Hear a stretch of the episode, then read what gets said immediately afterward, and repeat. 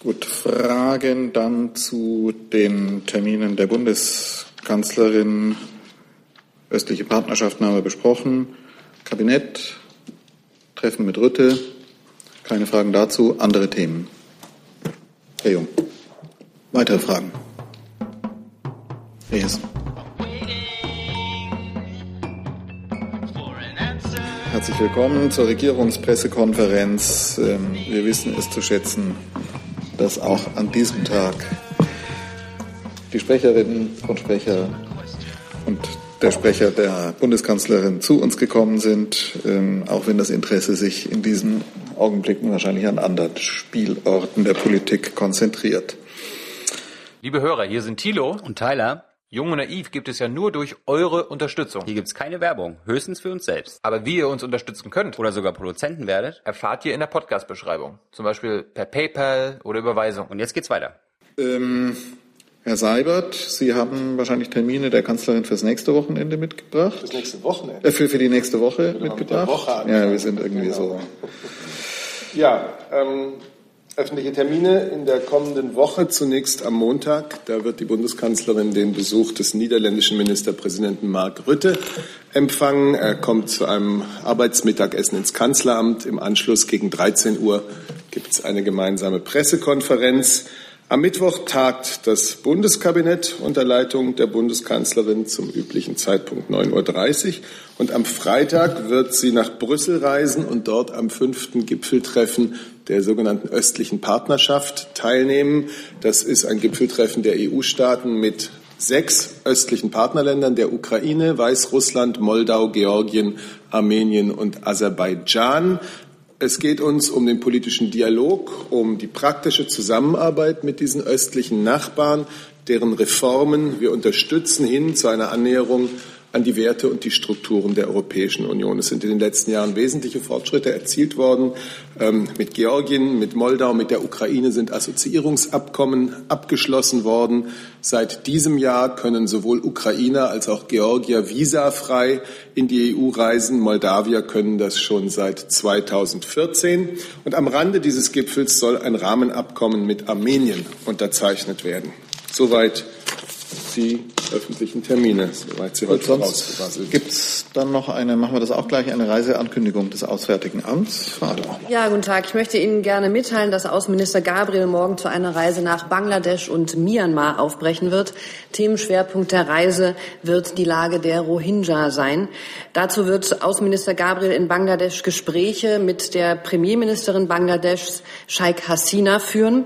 Und um sich einen eigenen Eindruck von der Situation vor Ort zu verschaffen, plant der Außenminister auch den Besuch eines Flüchtlingslagers, in dem Hunderttausende Rohingya momentan unter schwierigsten Bedingungen untergebracht sind. Der Besuch dieses Flüchtlingslagers soll gemeinsam mit der Hohen Vertreterin der EU, Federica Mogherini, der schwedischen Außenministerin Margot Wallström und dem japanischen Außenminister Taro Kono stattfinden. In Myanmar wird Außenminister Gabriel am ASEM-Treffen der Außenminister teilnehmen. Hier sind Gespräche mit verschiedenen Außenministern der Region geplant und auch mit der Staatsrätin und Außenministerin Myanmars Aung San Suu Kyi. Danke, Frau Adler. Und dann gibt es noch eine Mitteilung von Herrn Sabert. Ja, die betrifft das Thema Syrien bzw. den UN-Sicherheitsrat, der sich mit diesem Thema wieder befasst hat. Die Bundesregierung bedauert das erneute Veto Russlands gegen die Verlängerung der Untersuchung zum Einsatz von Chemiewaffen in Syrien und wir bedauern es ausdrücklich, dieses Veto. Es ist das zehnte Veto Russlands im UN-Sicherheitsrat äh, im Syrien-Dossier. Dieses gestrige Veto ist aus unserer Sicht ein besonders herber Rückschlag, weil es blockiert, dass man die Aufklärung für die Verantwortung für Giftgaseinsätze in Syrien vorantreibt. Daher ist das ein besonders schwerwiegendes Veto. Aus unserer Sicht müssen die Verantwortlichen für die Einsätze von Chemiewaffen in Syrien zur Verantwortung gezogen werden. Es ist wichtig, dass diese Straflosigkeit endet für solch schwere Verbrechen des Regimes in Syrien. Und das sind wir nicht nur den Opfern schuldig, das liegt auch im Interesse einer Weltgemeinschaft, die ja immerhin den Einsatz von chemischen Kampfstoffen klar ächtet. Russland hat gemeinsam mit der Weltgemeinschaft den Einsatz von Giftgas in Syrien verurteilt und hat auch gefordert, die Täter zur Rechenschaft zu ziehen. Insofern steht das gestrige Veto dazu in krassem Widerspruch. Wir rufen die russische Führung deshalb erneut auf, zu ihrer ursprünglichen Haltung zu stehen und ihrer Verantwortung gerecht zu werden. Danke, Herr Seibert. Dann machen wir das so zu den Themen. Fangen wir von hinten an Syrien. Gibt es dazu Fragen? Ähm, Reise des zu Syrien? Ja. Bitte. Gab es da vielleicht direkten Kontakt mit Herrn Putin, äh, Herr Seibert? Also, dass sich Frau Merkel bei ihm persönlich engagiert hat? Nein, aber das sollte angesichts der Klarheit dessen, was als Aufgabe vor uns allen steht, auch nicht notwendig sein. Und die Aufgabe ist, äh, klare Einsätze, nachgewiesene Einsätze von C-Waffen in Syrien wie den von Shan Kun äh, mit 100 Toten und andere gebührend aufzuklären, damit es keine Straffreiheit der Verantwortlichen gibt. Die Aufgabe steht, glaube ich, jedem klar vor Augen. Und Russland hatte sich in der Vergangenheit ja auch klar dazu bekannt. Insofern ist dieses Veto aus unserer Sicht äh, ein krasser Widerspruch zur ursprünglichen russischen Haltung. Gibt es Anfragen zur Reise des Außenministers oder Herr Jessen? Ja, ja. Bitte.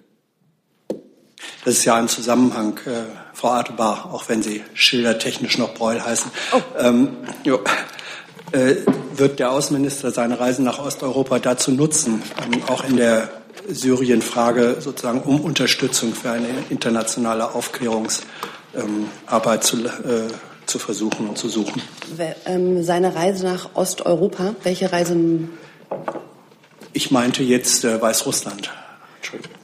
Ja, ähm, der Außenminister befindet sich heute in Weißrussland und nimmt dort an einem ähm, am Minsk-Forum teil, was ein zivilgesellschaftliches Forum ist.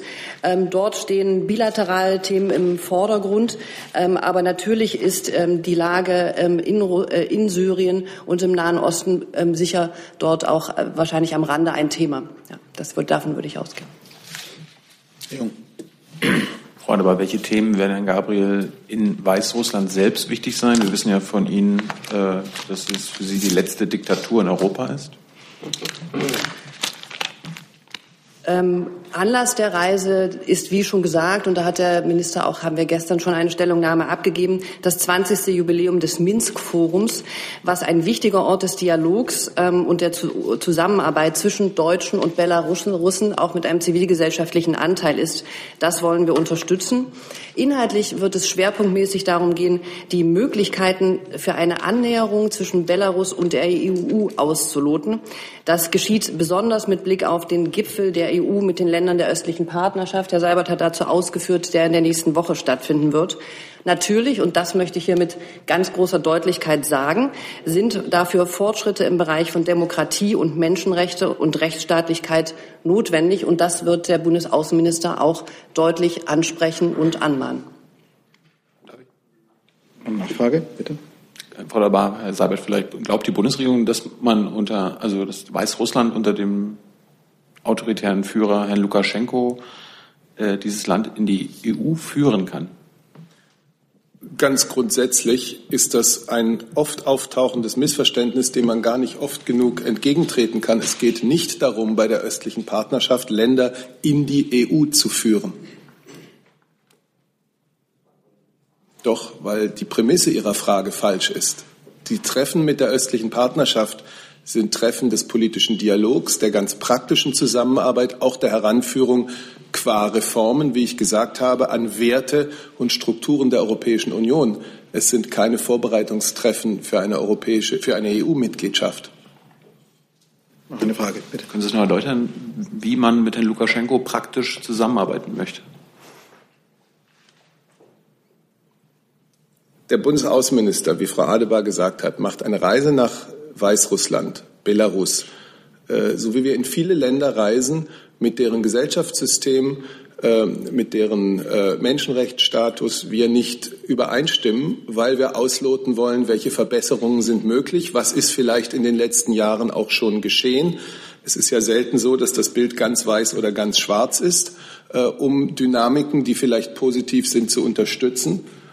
Und genau das, das ist Diplomatie. Das ist die Aufgabe von Politik und der kommt der Außenminister nach und dem kommt im weiteren Sinne die EU bei ihrem äh, Dialog mit östlichen Partnerländern nach.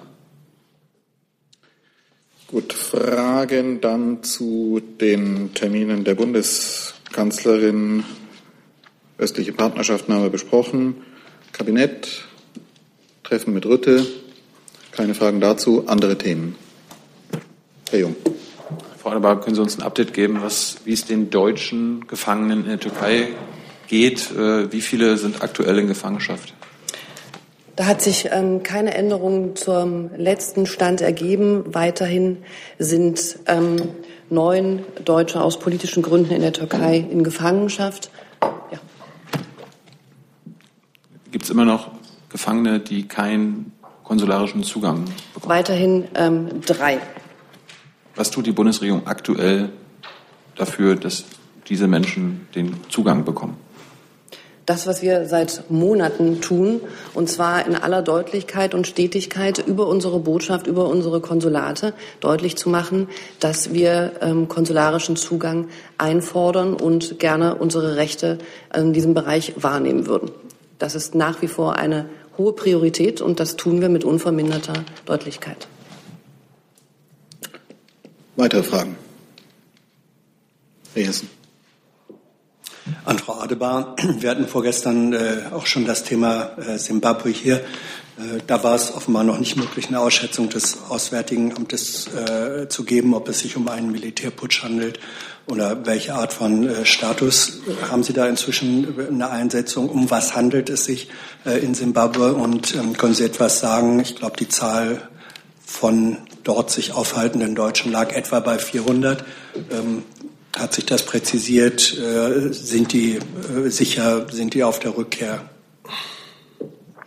Ja, ähm, nach wie vor ist die Lage ähm, im Fluss und deswegen möchte ich an dieser Stelle kein abschließendes Urteil über die über die Lage oder eine ähm, wie auch immer geartete rechtliche Bewertung abgeben. Es sieht danach aus oder alles deutet darauf hin, dass das Militär die Kontrolle des Staates innehat. Allerdings bestreitet das simbabwische Militär entschieden, dass es dauerhaft die Macht übernehmen will und es wurde kein Kriegsrecht ähm, verhängt. Auch auf Seiten der Afrikanischen Union, Union ist die Bewertung ähm, umstritten. Deswegen ist unsere wichtigste und momentane politische Forderung, ähm, jetzt auf Gewalt zu verzichten und auf eine dauerhafte, gute und friedliche Lösung hinzuwirken. Darauf konzentriert sich unsere ähm, Wahrnehmung nach auch die internationale Vermittlung aus Südafrika. Was die Situation der Deutschen vor Ort angeht, kann ich Ihnen keine genauere Zahlenschätzung im Moment mitteilen. Daran hat sich nichts geändert. Ähm, die deutsche Botschaft, es, es herrscht nach wie vor eine gespannte Ruhe. Positiv ist es aus unserer Kenntnis nach, dass es bislang zu keinen größeren Ausschreitungen und Plünderungen ähm, gekommen ist. Die deutsche Botschaft ist ab heute wieder für den normalen Publikumsverkehr geöffnet, wie übrigens auch die Botschaften der meisten westlichen Länder. Herr Seibert. Wenn ich eines hinzufügen darf, wir sehen es als ein durchaus positives Zeichen, dass sich die Regionalorganisation SADC, das ist die Entwicklungsgemeinschaft des südlichen Afrika, in diesen Konflikt eingeschaltet hat, dass sie seit gestern Verhandlungen aufgenommen hat. Äh, Frau Adebar hatte ja auch ähm, von den Gesprächen, die Südafrika dort jetzt führt, das seinen zuständigen Minister nach Harare gesandt hat. Also diese beiden ähm, diplomatischen äh, Bewegungen halten wir jetzt erst einmal für positiv. Weitere Fragen? Das, Herr Jung. Das Bundesumweltministerium, es gab jetzt eine gemeinsame Expertise des Bundeswirtschaftsministeriums und der Bundesnetzagentur zu den, zur Stilllegung von Kohlekraftwerken. Da wurde gesagt, dass äh, sieben Gigawatt Kohlekraftwerke stillgelegt werden könnten, ohne dass es die deutsche Versorgungssicherheit gefährdet. Wie bewerten Sie dieses Papier? Und äh, vielleicht ans Wirtschaftsministerium, ist das eine Einzelmeinung oder ist das mittlerweile die Position des Wirtschaftsministeriums?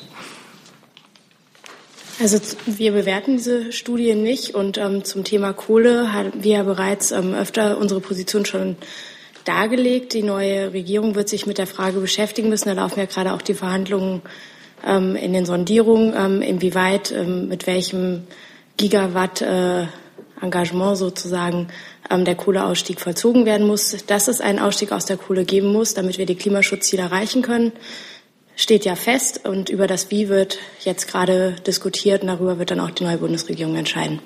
Ich hätte, ich hätte schon gern gewusst, ob Sie mit dieser Expertise übereinstimmen, ob die zu weit geht oder nicht. Wir haben dazu jetzt aktuell keine Position und ich würde auch gerne ans Wirtschaftsministerium verweisen. Ja, sehr gerne, ähm, weil auch das Wirtschaftsministerium hat sich dazu geäußert und gesagt, dass die Position intern im Haus nicht abgestimmt war und die Ministerin hat sich von dem Papier auch distanziert. Herr Jessen? Ja, Nachfrage. Ähm, was bedeutet das denn? Aber ist das eine Distanzierung, weil Ihr Haus der Meinung ist, dass ähm, eine Reduktion ähm, um sieben Gigawatt die Versorgungssicherheit gefährden würde oder gibt es andere Gründe dafür? Der Grund ist, dass das Papier nicht abgestimmt war, auch die Inhalte nicht abgestimmt waren und das somit keine Position des Hauses ist. Gibt es eine fachlich begründete Position zu der Zahl sieben Gigawatt im Haus? Dazu im Detail kann ich mich dazu nicht äußern. Aber wir distanzieren uns, wenn wir uns von dem Papier distanzieren, natürlich auch von den darin genannten Inhalten. Herr Jung, Sie hatten noch eine Frage? Können Sie mal Ihre Position dann erläutern? Unsere Position wozu? Zur Stilllegung von Kohlekraftwerken mit äh, Vereinbarkeit der Stromsicherheit in Deutschland, der Stromversorgung. Ich kann Ihnen dazu nur sagen, dass natürlich die Energiewende ein Prozess ist, der dazu führt, dass es Veränderungen gibt in der Energiestruktur, in der Zusammensetzung und dass sich das natürlich auch auf die konventionellen Energien auswirkt. Aber wir haben dazu ähm, jetzt keine Position. Das zumindest dieses Papier ist nicht die Position. Aber haben Sie eine Position, die quasi mit Zahlen untermauert werden kann? Also jetzt nee. gibt es ja ein, äh, ein Positionspapier, das, von dem Sie sich distanzieren, das mit Zahlen spielt, das erklärt, das einordnet und abwägt. Hm. Eine eigene Position, die abwägt, einordnet und so weiter, haben Sie nicht.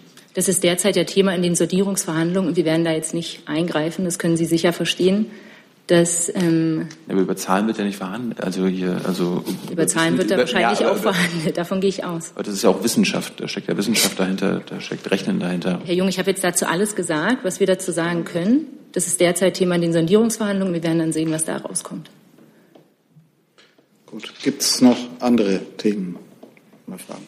Sie haben noch ein Thema. Gibt es weitere Themen noch? Dann Herr Jung noch mit einem Thema und dann Hey Leute, Jung und Naiv gibt es ja nur durch eure Unterstützung. Ihr könnt uns per PayPal unterstützen oder per Banküberweisung, wie ihr wollt. Ab 20 Euro werdet ihr Produzenten im Abspann einer jeden Folge und einer jeden Regierungspressekonferenz. Danke vorab. Frau aber ich würde nur gerne wissen, wie ist der Stand in Afghanistan aktuell? Äh, wie viele deutsche Botschaftsmitarbeiter sind aktuell in Kabul zum Beispiel tätig? Ist die Botschaft schon saniert? Oder wo sitzt der deutsche Botschafter aktuell? Die deutsche Botschaft ist ja, wie Sie wissen, ähm, schwer beschädigt ähm, und teilweise zerstört worden bei dem Anschlag Ende Mai.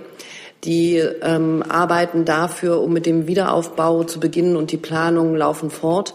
Die ähm, deutschen Mitarbeiter, die sich vor Ort befinden, und das ist der Botschafter mit einem sehr, sehr kleinen Kernteam, von ganz wenigen Leuten, ähm, können nicht aus der deutschen Botschaft und von dem Botschaftsgelände aus arbeiten, sondern tun, die, tun das von einem anderen Ort in Kabul aus. Und das ähm, wird auf absehbare Zeit auch wohl noch so bleiben. Ist es richtig, dass dieser andere Ort die US-Botschaft ist?